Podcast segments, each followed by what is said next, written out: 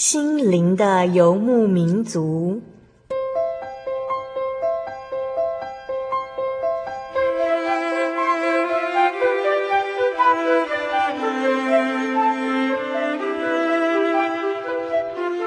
在这个谁都不管谁的后现代社会里，每个人的心灵都是游牧民族。成长的过程就是寻找的过程。每一颗漂泊的心灵，其实都在寻找生命的绿洲。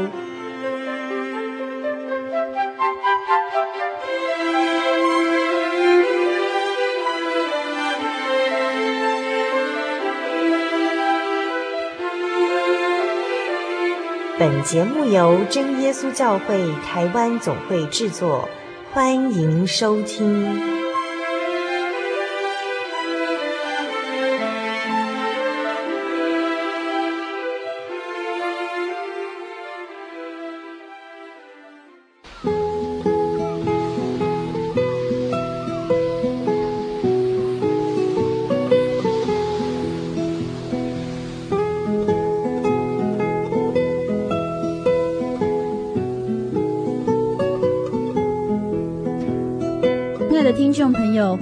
收听《心灵游牧民族》，我是阿弗拉，很开心又到了我们每周一次的空中聚会。今天要播出的是六百一十五集《生活咖啡馆》，听见主耶稣的心。这集的节目来宾是阿弗拉，在信仰生活当中，呃，一个常常一起分享、彼此鼓励的好长辈、好朋友，明蕾姐妹。那她也曾经在《心灵游牧民族》见证过她的信主经过。原本是无神论者的明磊哦，对基督教信仰是非常的排斥。但是当他领受圣灵的那一刻起，他才发现人的渺小与神的奇妙。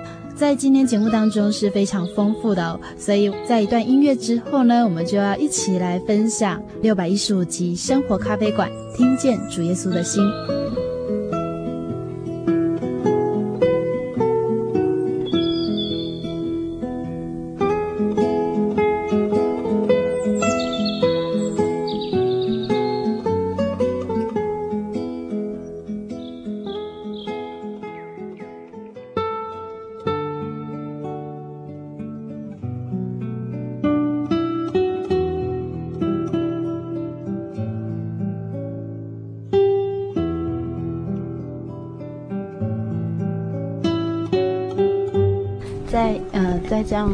很宁静，然后美丽的夜晚呢。啊，我们到新营呢采访到陈明蕾姐妹。那，我们先请明蕾姐妹跟大家打个招呼。各位心灵游牧民族的听众朋友，大家好。那我是真耶稣教会新营教会的明蕾。那很高兴今天有这个时间来跟大家在这里一起思想神的话语。嗯。在今天我们的主题呢，呃，生活咖啡馆呢的单元名称是听见主耶稣的心。呃，为什么阿布拉要用这个当一个呃主题和单元呢？等一下呢，大家在明蕾姐妹的分享当中，大概就可以略知一二这样。那其实一开始，呃，明蕾姐妹你所学的，我的大学是在啊、呃、师范大学读的。我们那个年代如果跟现在的师资培育略有不同的是，我们还是属于公费的时代，嗯，所以我们所受的就是你读完大学就是要当国中老师。嗯，那我自己是教育学院的背景，我的主修是在公民教育，所以我自己当过训导处的训育组。所以公民训练就是所谓现在的童军课程一些的吗？包括童军，但是也有一环就是在教孩子怎么样。成为一个社会的好公民，嗯，所以社会上对这个公民的期待，嗯，我们就会奢望在这三年里面，让孩子明白一个公民的素养。嗯，刚刚明磊姐妹用了“奢望”这个词，为什么？嗯，我自己在国中任教的三年哦，其实最大的辛苦就来自于我没有办法在短短的两节公民课里面。让孩子明白什么样叫做一个好的公民，而且可以行出来。因为当我们台上这样说，孩子们所看到的社会并不是这样的时候，你就很难告诉孩子你为什么要这样行。孩子也会问你说：“那你们都做不到，为什么要我们来做？”所以我会说，那真的是一种力有未待，这样你明明知道这对孩子是好的价值，但是你也没有办法告诉孩子他们该怎么行。怎么让我想到一个成语？就是有一个人他要学一个国家的语言，那就请了一个那个国家的老师来教他，但是旁边的人都是讲原来国家的话，所以他完全都学不好。说一人不知，众人羞之嘛。哦，对，所以是有点这样的感觉。对，嗯，所以这是呃，明磊你之前所学的东西是人本的教育。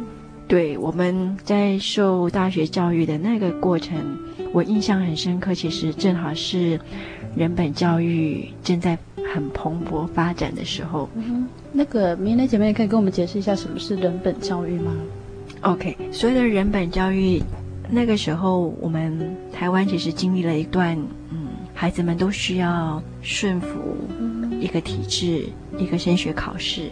那在这样的过程当中，很多孩子的原本的天性都被这个联考给压抑，所以那时候在教育哲学上就开始回归去思想，那人到底是不是只是一个考试的机器？那如果人不是考试的机器，我们还能不能这样子用打骂的方式来逼孩子进入所谓的升学的轨道？所以那个时候人本教育。就是一群呢，不愿意孩子在联考里面失了人之所以为人的本质，所以他们从说，哎，那我们人是不是生而平等？如果是生而平等，父母跟孩子是平等，老师跟学生是平等，所以呢，我们应该尊重孩子的自由发展。所以那个时候有森林小学，他们让孩子可以自由的学习，那的确也曾经有过很好的成效。就好像英国有一个很有名的下山学校，那那时候其实蔚为一股主流，然后也是因为这股社会风气，也产生了我们后来一连串的教育改革。嗯，是的，对，所以那个是一个以人为本的教育思想。那我自己所受的公民训练，或者像童军，他也都有一个很明确，就是说我们要教人成为人。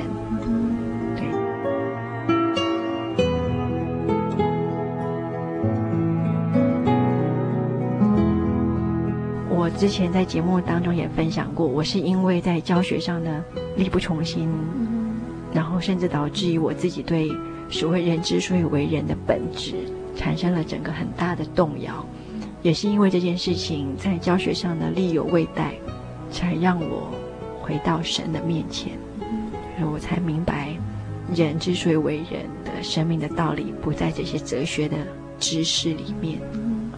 其实在，呃访谈之前，明磊也跟我分享到，呃，他从一开始的人本，然后后来转为以神为本，这是一个信仰上的给他的改变。其实，呃，明磊归入这耶稣教会的时候，那时候肚子里面有小宝宝。那宝宝出生之后，你要开始教育他，你所学的和圣经上所教导的有什么样的冲突？对，其实我受洗的那一个时候，我印象是很深刻，我。已经决定要受洗，然后教会也都已经审查了。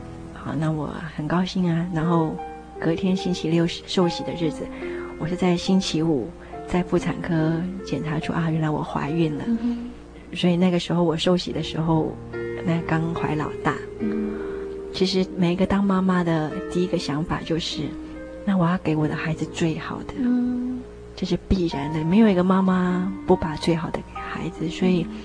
对我来说，那个时候我也很明白，嗯，那我的孩子出生，他也会跟我一样受洗，因为我也看过教会里面很多孩子一出生就受洗，所以我就在心里面想，我已经知道这是最好的一条路，所以我也要让孩子从小就走这个最好的一条路，因为过去我也知道人本的教育方法，它虽然好，但是总是在什么地方过不去。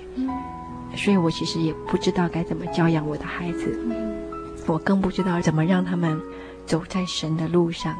对我来说，走在神的路上有一个很重要的就是，他能够在他离开这个世上的时候进神的国。那其实我不知道怎么教他们。那虽然我知道有所谓的人本的方法，但是我隐约可以感觉得出，人本的方法可能跟神的方法没有很接近，是因为。我知道所谓的人本，其实它来自于一些哲学上的自由主义。嗯，那其实自由主义基本上是否定神的。嗯，在西方的哲学里面，曾经出现过一段时间，他们认为人的理性是最主要的，神这个东西是只有在软弱的人或者非理性的人才接受的。所以在这个哲学点上就很不同。所以我也隐约在想，也许我过去受的方法没有办法拿来教我的孩子认识神。嗯，所以其实呃，刚刚明磊也有跟我们提到，就是呃，人本是从哲学的自由主义而来。那自由主义就是，其实如果用我们最能够理解，就是所谓的人定胜天。就是神是那些软弱的人才需要的，那我们只要自己刚强，我们就可以这样度过我们一生。那其实，在圣经上教导完全不是这样的，因为人是神所创造的，所以明磊你在心里面也有一些拉扯。在我还没有来教会之前，当我的姐姐告诉我说是由神创造人，其实我是不能接受的，尤其是我们也读过所谓的达尔文的进化论，对我来说，那。圣经的第一章就是不可信的，但是当我明白有神，我也亲自有得到神所赏赐的圣灵，其实那时候你就不能否认有神。当你不能否认有神，你就没有办法照着所谓的自由主义说的那个方法来去思考人之所以为人的本质。但是我还是在想，神创造我们，必然也是有神创造我们的目的。其实哲学上在回答人之所以为人，其实他是想问人为什么要活着？人活着的意义是什么？人活着的尊严是什么？其实这个部分是对的，只是后来当我来到教会，我明白了神的道理，我才知道人之所以活着，其实是为了要看到神的荣耀。那人活着的意义是什么？是你配得跟神一起得到荣耀，与神在一起，在这个世上，在这个属灵的征战上，你可以跟神一起去打这一场仗。然后神告诉你，你必然得胜。这个东西是人生的意义。所以，我想这是我一个比较大的转折。就说，那我想我的孩子应该也要走向这样的转折。他们不用再像我曾经在这看起来都很美丽的哲学里面走来走去，但是这些东西那么的抽象，我不可能对一个婴儿说这种事情。嗯，是的。但是我的教育背景也告诉我，你如果没有从小教育孩子，就好像每个父母亲都知道，你如果从小没有教孩子好好坐着吃饭，你长大。他就很难乖乖坐着吃饭，因为这是一个习惯的养成。所以你如果从小没有让他明白神，你也很难说他长大自然就明白神。嗯。这件事情是一样的。嗯。所以我就要去想，一定也是有一些方法是可以按部就班让他认识神。嗯。就好像说我们在教育小孩，你可以按部就班让他从会说话到会认字。到可以看书，到最后可以自己写作文。所以明磊，你现在小孩几岁了？我的老大就是当时在我肚子里我受洗的时候，那个孩子现在已经十岁，国小三年级。嗯，当他小婴儿的时候，你还没有办法跟他提这一些。那到什么时候开始，你才让他去明白一些圣经上的真理？嗯，对我来说，其实我自己的信仰是跟着这个孩子一起成长。嗯我刚受洗的时候，其实我对神的认识，也仅止于是给了我圣灵的神，也仅止于是让我从那人生的黑暗幽谷里面走出来的神。当他们刚出生的时候，我唯一能做的就是带着他们到教会聚会，因为我也需要到教会去学习神的道理。所以我那个时候在他还在襁褓期，那他们就跟着我去聚会。我聚会，他们就睡觉。那慢慢大概到所谓的一般，我们世界上教育心理学家都接受说，你从两岁开始可以说故事。那我就开始说圣经的故事。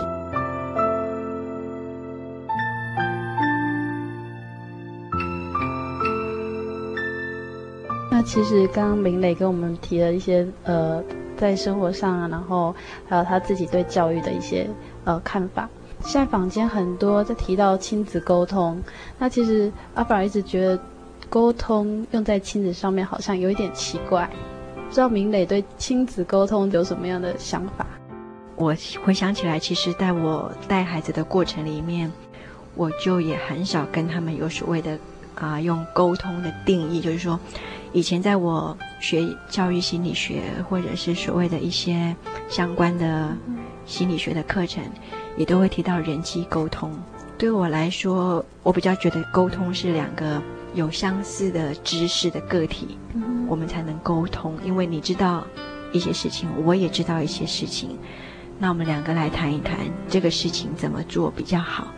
那对我来说，我觉得孩子没有办法跟我沟通，是因为他不知道有哪些东西，就他内在里面并没有那些知识。你要他去沟通，对我来说，这个是强人所难。就好比说。所有的妈妈都知道，你不会跟孩子沟通，可不可以玩火？嗯哼，因为这不需要沟通了。是，其实是应该妈妈要先尽本分，嗯，先去想什么对孩子是合理的。嗯，那么你从这个角度来提供孩子一个平台，走向你觉得合理的方向。为什么我说你要先去想？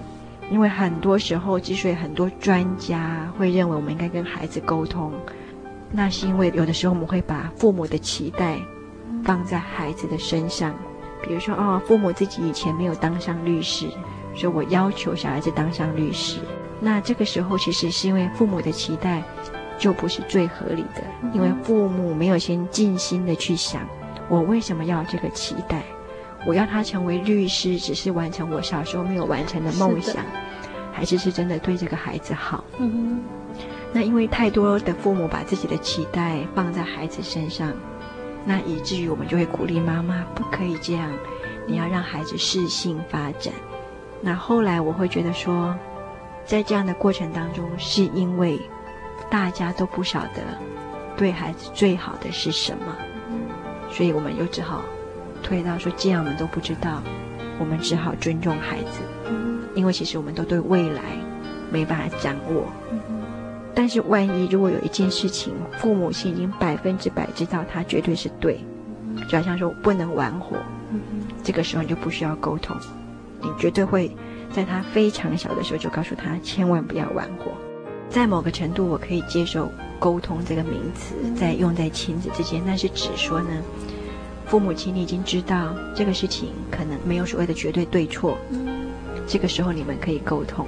比如说，你们家今天晚餐要吃意大利面还是吃日本拉面？这个可以沟通，因为这个没有所谓的对错。对。那但是对我来说，如果有所谓的绝对的对错的事情，那就不需要用沟通这两个字。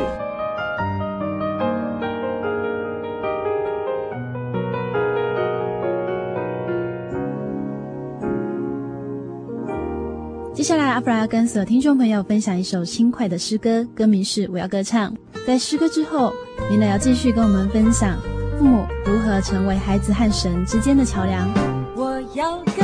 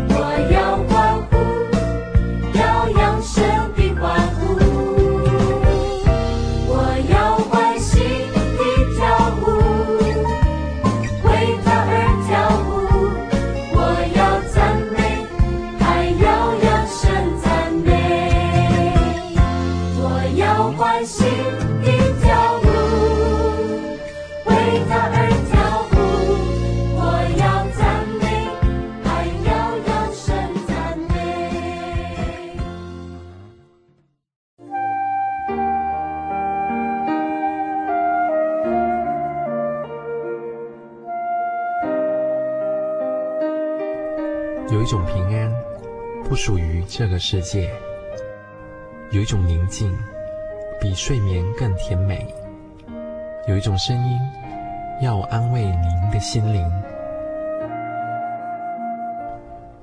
如果你真的想探索、追寻一个不会改变的坐标，一种值得用生命去坚持的信仰，请与我们联络。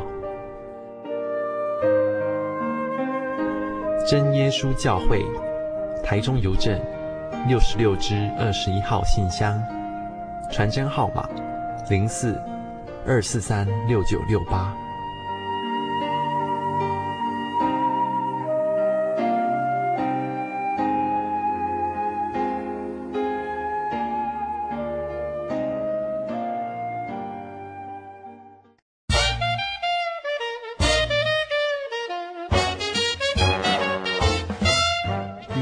阿喜，好久不见，你要去哪里？我今天要去教会。哎，今天是星期六，又不是星期天。我们真耶稣教会都是在星期六守安息生日的哦。哦，真的啊？那你们都去教会做什么？很多啊，我们会唱诗赞美神，还有听圣经的道理，还有很多很多。哇，听起来让我也好想去哦。在哪里？在哪里？我可以跟你去吗？可以啊，你可以星期六安息日的时候跟我一起去教会。我们在各地都有真耶稣教会哦。你可以上网搜寻喜信网络家庭，网址是 j o y 点 o r g 点 t w。哦，我知道了，我现在就去 j o y 点 o r g 点 t w。欢迎您到各地真耶稣教会。与我们一起参加安息日聚会，愿您平安。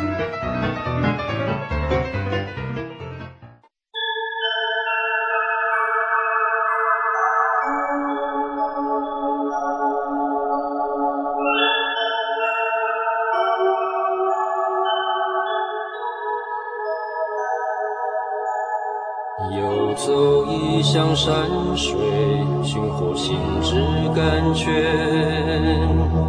满溢心灵喜悦，尽在游牧草原。心灵游牧民族，陪你成长。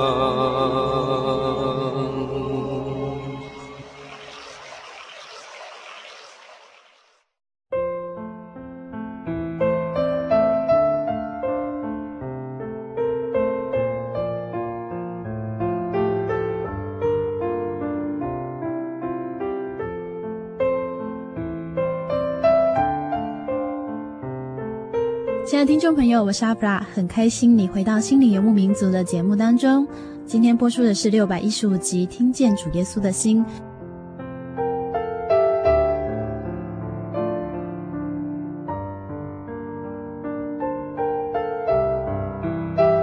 接下来在下半段节目当中呢，明磊要继续跟我们分享的是在刚才我们上半段有提到的。呃，哲学的人本思想以及父母，为什么要以神为本？因为其实这对我们在教养孩子啊，以及看到孩子有一个美好的人生哦，这都是有很大的注意。所以从我的孩子开始懵懂懂事，我就开始在想，我要让他怎么样成为一个在神眼中是行事正直的人。比如说，他应该要诚实；比如说，他不应该去啊贪心。但是这是所有有养过孩子的父母都知道，其实孩子看到东西会想拿，这是人类的某一种天性，这不能怪孩子。那所有的父母亲都要去跟他沟通。我们如果比较民主的方式，就是会把他叫到前面来，跟他说：“你要去想啊，如果这是别人的东西，你拿走了，别人的心里会怎么想？或者请他去想，如果你的东西被别人拿走了。”你的心里会怎么想？这都是对的，这是一个同理心。嗯。那这也是一个很好的方法，我也会这样去教他。但是在有些难度更高的部分的时候，尤其是在所谓的更多的两难的时候，我就发现了一个从神而来的方法。利用圣经上的故事去引导他去学习一些我们希望他学到的东西。对，嗯，其实孩子在长大，我相信所有的妈妈都知道，你今天不是教一遍他就会，尤其是在所谓的品格，品格教育比所有的认知学习都困难。你要让他成为一个社会上看来行为正直的人，这件事情通常需要一而再、再而三的教。那其实，在最近，我的老大他其实已经小学三年级了。从他懵懂开始会听圣经，圣经里面很多的故事他都听过了，几乎所有只要是适合讲给孩子听的故事他都听了。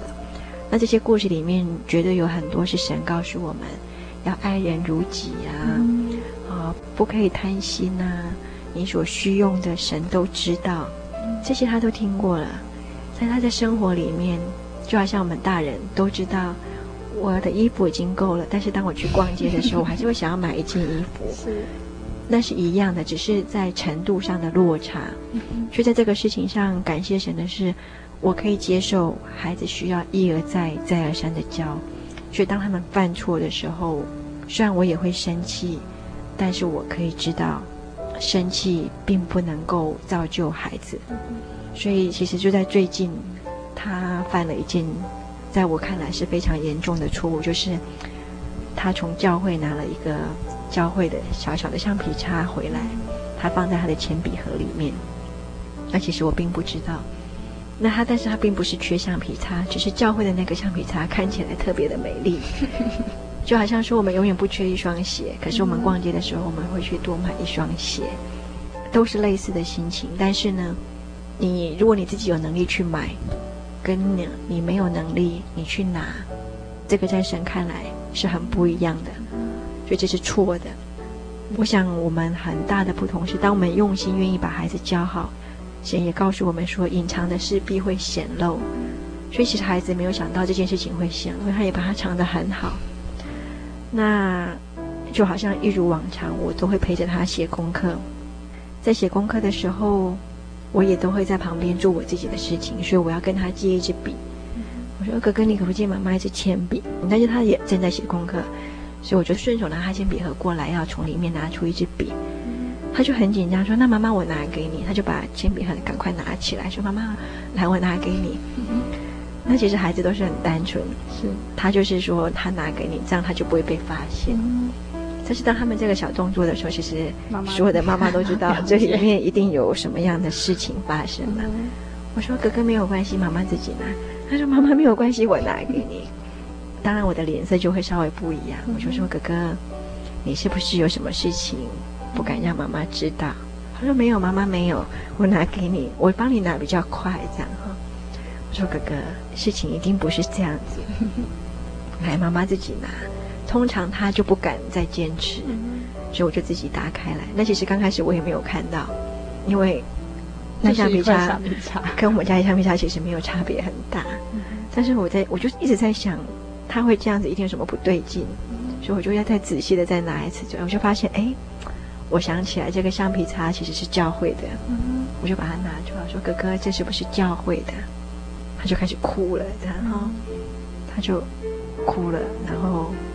我就说：“哥哥，很多事情，即使妈妈今天不知道，神也都知道。”他就哭得更严重。他说：“妈妈，我错了。”其实，当我们告诉他说：“你没有告诉妈妈，神也知道的时候，他知道他错了。”其实，在那时候，我是感谢神，就是说，当他知道神知道的时候，他愿意知道他错，表示他心里已经有神的标准。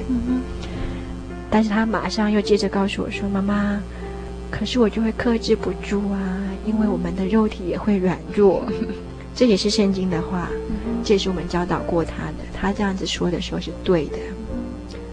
但是其实我们也不想他一直停在这一点，因为保罗也说，我们的心要向着罪是死的。所以在这个时候，过去如果他是五岁的时候，他这样告诉你。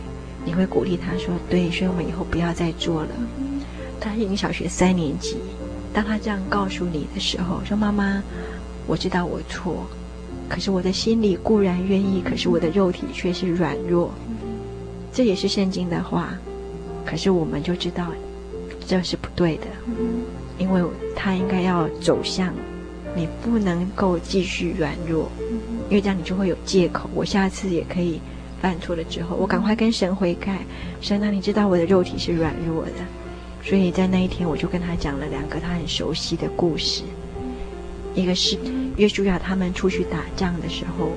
他们刚进耶利哥城，打了一场很好的胜仗，所以他们很放心的去攻打一个比耶利哥城小很多的一个城镇。他们觉得他们一定会赢，他们输了。那一次的输是因为有一个人叫做亚干，他拿了神吩咐说不可以拿的东西，所以在这个事情他就错了。那亚干他做错了事情之后，所以以色列人去打仗没有打赢，约书亚回来。他问神说：“神啊，为什么我们打输？”神没有告诉他说是谁拿的。其实神也可以跟约书亚直接说，就是亚干拿的。神在这个时候告诉约书亚说：“有人拿了。”然后约书亚就回来问神说：“有人拿了，一定是有人拿了。”这个时候其实亚干他可以承认，但是他没有，所以都没有人承认。约书亚也没有办法，他只好用按照十二个支派来抽签。抽出之后呢，再从这个支派里面按照他们的家，一户一户抽，这样一关一关才抽出来是亚干。这个时候亚干才说是我拿的，所以亚干的结局就是被神惩罚，他自己就赔掉他的生命，因为他的这个犯罪害了他的很多同胞在攻打爱城的时候被杀。那另外一个一样是做错事的是大卫。大卫也偷东西，偷的是不同的东西。大卫当上国王之后，他贪恋他部属的妻子，那他就用一个诡计，设了一个计谋，把这个部属害死之后，再光明正大的把人家的妻子娶过来，在人看来是对的，没有人知道他做了这个诡计，但是神派先知去讲了一个故事给大卫听，大卫一听完就知道自己。是那个主角，他就说我错了，他就认错了。那那天我在跟他分享这两个故事的时候，这两个故事都是他耳熟能详的，就说在宗教教育也好，在家里的读经他都读过。但是在这个时候，我让他学的是，没有错，你可能会犯错，但是你认错的时间点，嗯，要更早。就好像你刚刚要把你的铅笔盒。拿走，你要拿给妈妈的时候，其实那个时候你就应该要认错了，因为你已经知道这个事情已经要显露了，你还不愿意承认的时候，其实那就跟雅干已经很像了，你就是在一步一步走向那个死亡的道路。那我们读过雅干的故事，也读过大卫，所以这个时候我们就可以重新让他去思想，在这个机会里面，让他更深刻的把神的话记在他的心里。然后，所以这个时候，当这两个故事讲完之后，我没有让他再读这两段故事的圣经，但是我就让他读诗篇的一百一十九篇。一百一十九篇相当的长，但它的主轴都是在讲人要昼夜思想神的律法，这人变为有福。人若是昼夜思想神的律法，这人的形式就可以坚定。我就告诉他，没有错，我们会软弱。但是神告诉我们，你可以跟神求刚强壮胆的心，你要跟神求，但是你自己要努力，你要常常思想神的话，你就可以行事坚定，你就不会一直肉体软弱。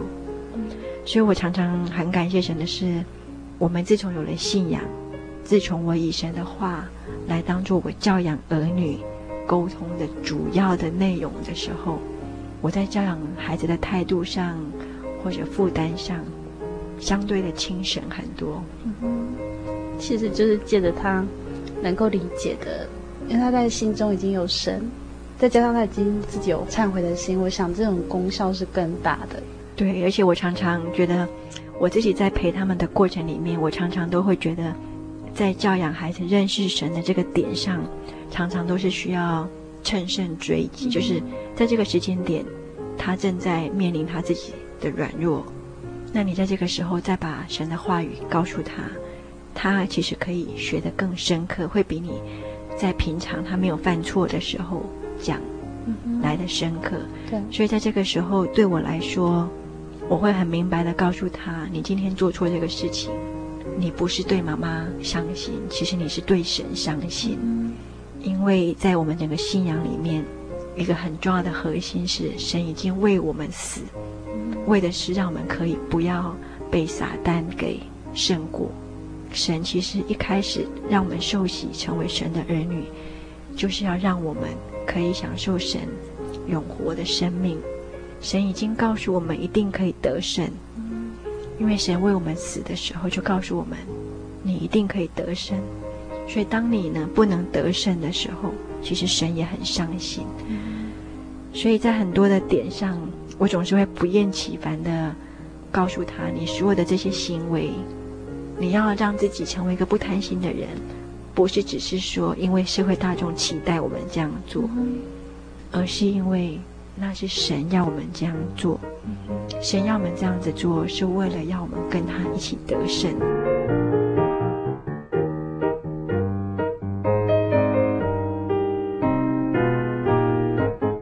我们为什么要遵照神的方法？神的方法应该是，就像刚刚米勒有讲到，就是一个捷径。那在圣经上面应该有所谓的，就是，呃，我们自己也有自己的想法，那神他也有他的计划，那在当中我们应该要取得神的计划，然后达成一个美事。那为什么我们就是要依照神的方法而行呢？嗯哼，对啊，其实我在教养小孩的时候，我也会遇到这样的困难，就是说，孩子会问你啊，那妈妈为什么我们就是只能以神为标准？那他也会问啊，因为他们也会看到他们很多的同学在这个日常的生活里面，也会有一些我们人自己以为好的方法，那在当时也可以做到不错的结果。所以有一次我们在一起读一样在旧约的小故事里面，当神说要把迦南地赐给以色列人的时候呢，其实以色列人也是要自己去打仗，因为这块地本来是有人住的。并不是空在那边等他们来，所以当约书亚带着这么多的以色列百姓来到迦南地，他们第一个要面对的就是耶利哥城，是一个相当大的城市。他的形容是那个地方的人长得很高，他们的城墙也很坚固。那约书亚其实很害怕，当他要带领百姓的时候，他其实摩西一直告诉他，你要刚强壮胆。所以其实他是害怕的，因为。约书亚知道那个地方不容易得胜，那约书亚是一个非常尽忠的仆人，所以当他接受了摩西告诉他你要带以色列人进迦南地，当他决定这么做的时候，就好像说我们人类知道我们要怎么做最好，其实我们也会尽力去做，所以约书亚是尽力去做，啊，所以当他们来到耶利哥城外准备攻打的时候，圣经是这样子写：约书亚先派了两个探子。去打探一下那边的军情，那这两个探子也平安回来回报军情。那我想这个时候，其实约书亚一定也有拟了他的一些作战计划，包括像他怎么样攻打。那如果哪一个城门最好打，那万一输了怎么退回来？这些我想约书亚都有想，所以我就试着在这个故事里面讲给他们听。虽然圣经里面只有写说约书亚派两个探子，约书亚举目观看。然后就开始攻打了，但这个过程当中，我就陪着孩子慢慢的念，就说在我们亲子共读的时间里面，我们就可以仔细的把圣经的这段话再重新慢慢的念了一遍之后，我就把这些东西描述给他们听，好像在演电影一样。那我就问他们啊，我说你看哦，两个探子都好了，回来了之后呢，约书亚自己。又上去看了一次，圣经里面就只有四个字：约书亚举目观看。嗯、那这个时候我就告诉孩子：“你想约书亚在看什么？他一定是在在做最后一次确认，把他心里面的作战计划再走一次，再模拟一遍嘛。这是一个非常合理。我们现在所有的人都是这样的做，所以其实我想约书亚一定也有做，只是圣经没有写。当他举目观看的时候，其实圣经这个时候出现一个很大的转折。”因为这个时候，他就记到说，当他举目观看，就突然看到了一个人。那这个人出现在这个地方，两军交战出现一个人的时候，约书亚就先问那个人：“你是来帮我们的吗？还是是来攻打我们的？”其实就是敌军跟友军。那所以我就让孩子念那个人怎么回答。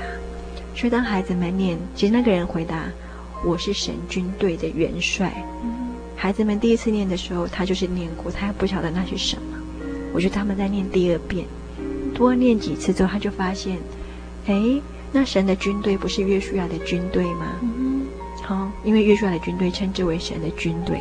那这个人说我是神军队的元帅，但是照理说，神的军队的元帅是约书亚，是。所以其实约书亚一听就知道，真正的元帅来了。嗯、神的军队的元帅应该是神，就好像说，其实，在我们属神的人里面。我也一直让孩子明白，我们人有人的计划是没有错，但是神的计划常常好于我们人的计划。所以在这个故事里面，他们就看到了。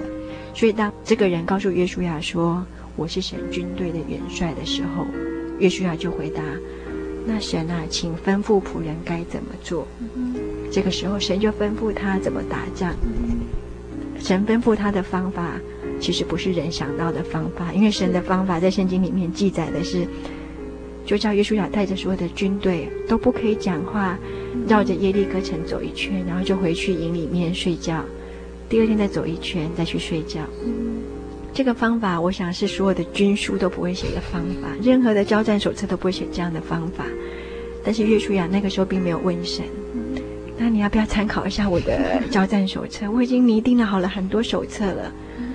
就说其实约书亚心里面一定是有手册的，所以其实当我们把这个过程跟孩子分享的时候，他其实学到了，对，其实我们可以看见神的方法，他也看到了神的方法是这么的简单，而且也看到了神的荣耀。这个时候我们就不用再一直跟他说，你就是要听神的，尊主为大。我不用一直告诉他说你要顺服神啊，因为其实这个时候他就看到了，当你顺服神。你的担子就轻省，因为我想约书亚一定有盘算过，也许他会少掉一些人民，两军交战必有伤亡。可是神的方法里面，以色列民没有失掉一个人，那是完美的方法。所以常常我会觉得，神给我们的担子真的是轻省的。只要你妈妈愿意花时间跟孩子用神的方法来沟通，孩子不只认识神，他也可以尊主伟大。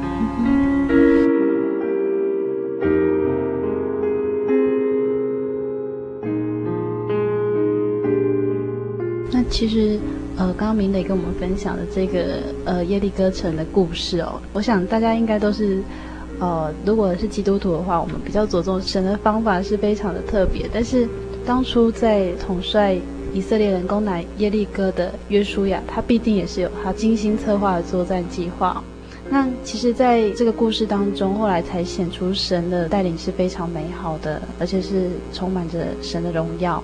那因为神吩咐我们的就是用神的方法去带领子女长大，那当中父母应该是有一些责任在。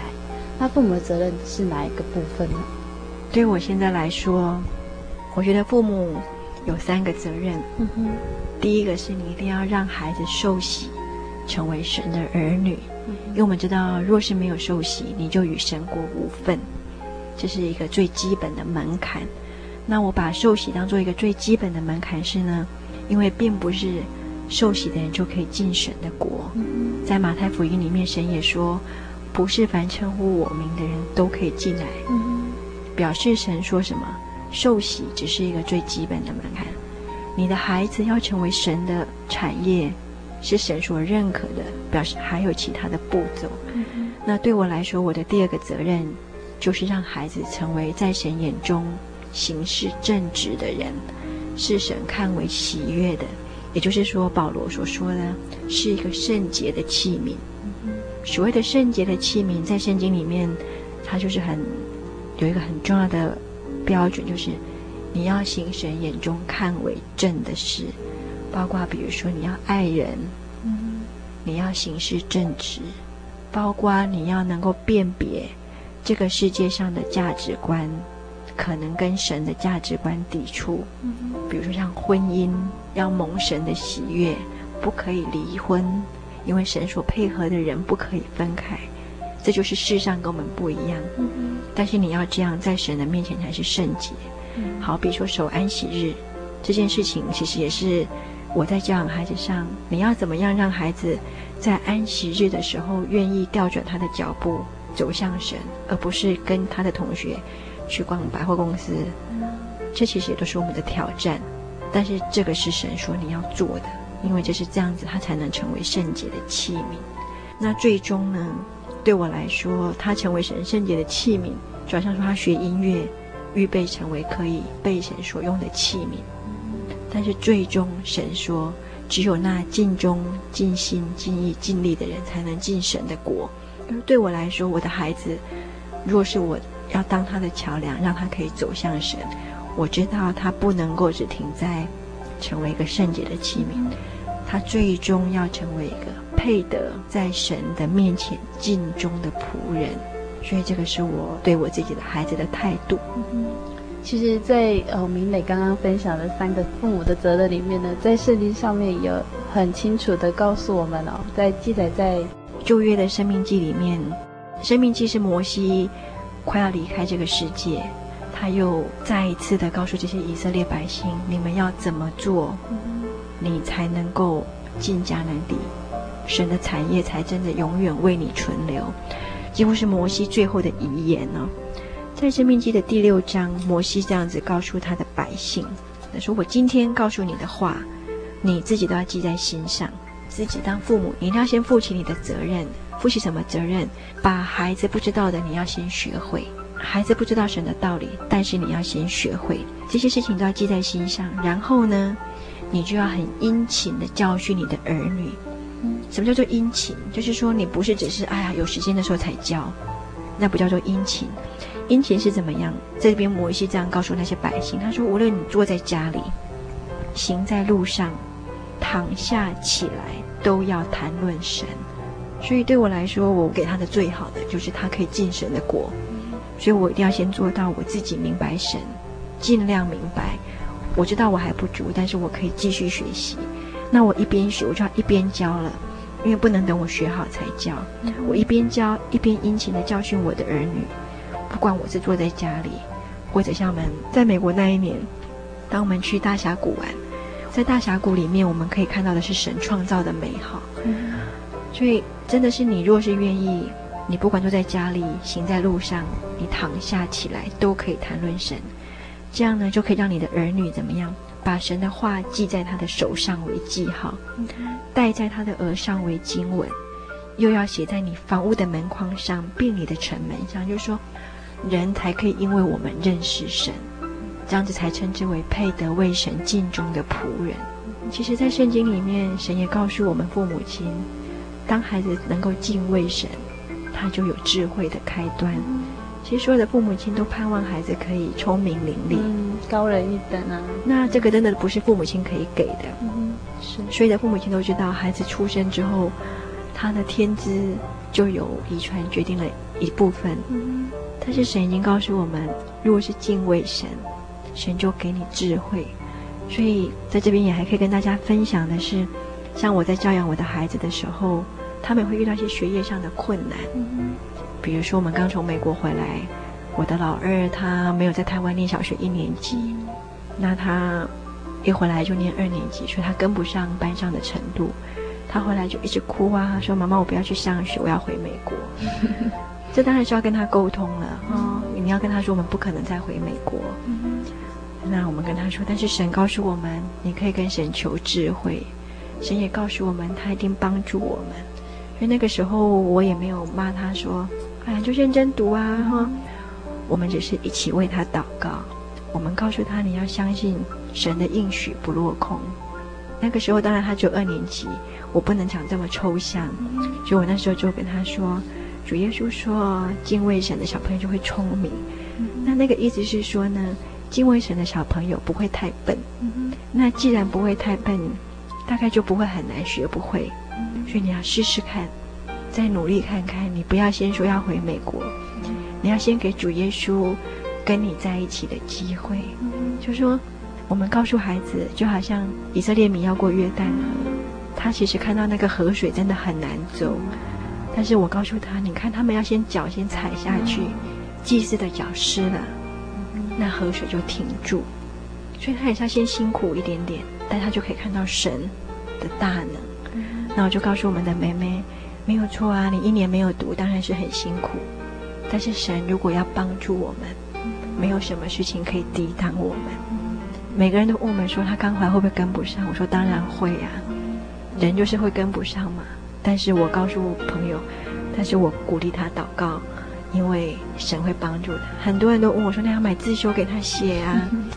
但是我想，写字说他不会还是不会，那只是增加他的挫折。所以我就让他还是照着他的速度来。所以经过了一学期之后，感谢神，他就跟上了。所以当他从学校拿回他的奖状的时候，他就是很高兴。经过了九个月的努力哦，他看到了神与他同在。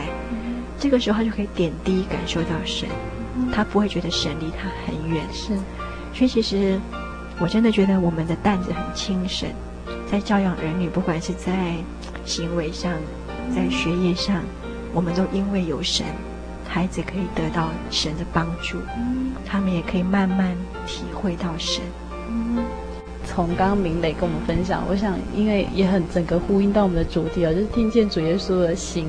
其实神爱我们，然后他从来没有说要放下我们，就是等我们自己，呃，真的是体会到神的同在。然后，因为神一样一样都在那个地方等待我们。嗯，今天真的很开心呢，能够邀请到明磊到我们节目当中。然后，希望他下次还有机会呢，跟我们继续谈一谈相关的这些话题。让我们收音机前的父母能够也像他这样子的，在神的帮助下，能够亲身的带领儿女。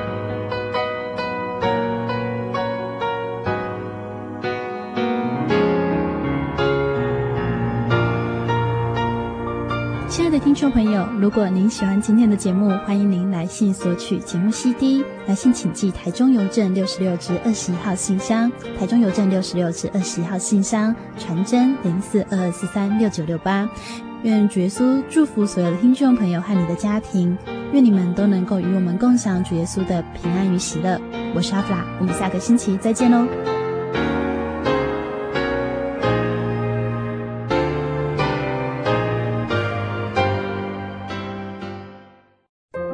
圣经的道理好有兴趣哦，可是又不知道怎么入门哎。你可以参加圣经函授课程啊！真的啊？那怎么报名？只要写下姓名、电话、地址，寄到台中邮政六十六支二十一号信箱，很快的，你就会收到第一课的课程了。赶快去寄吧。嗯。圣经函授课程能循序渐进地引导您更了解耶稣基督的福音。得到生命的滋润和来自信仰的力量。本课程完全免费，欢迎来信台中邮政六十六支二十一号信箱，请注明参加函授课程。愿神祝福您。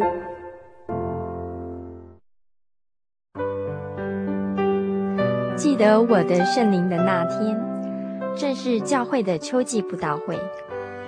传道在台上勉励我们，要恒切地向主祈求那应许要赐给我们的圣灵。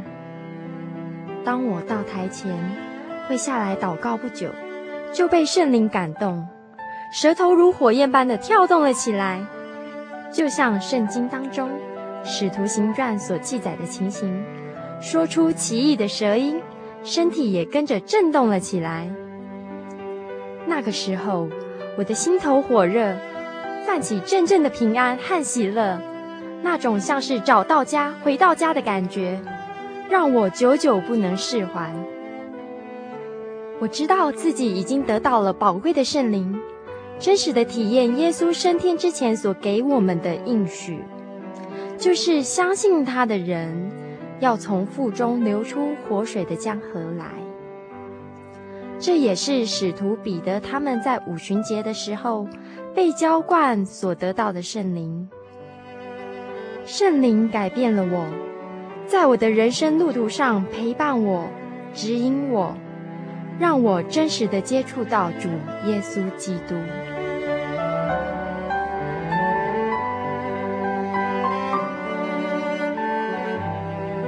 圣灵就是真神所赐的灵。亲爱的朋友。使徒保罗曾经问以弗所教会的信徒：“你们信的时候受了圣灵没有？”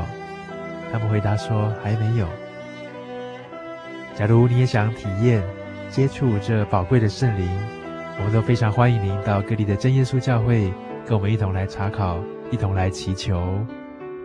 您可以上喜信网站来查询各地真耶稣教会的地址：joy 点 org 点 tw。我们衷心的期盼，你也可以跟我们一起来领受这宝贵的圣灵。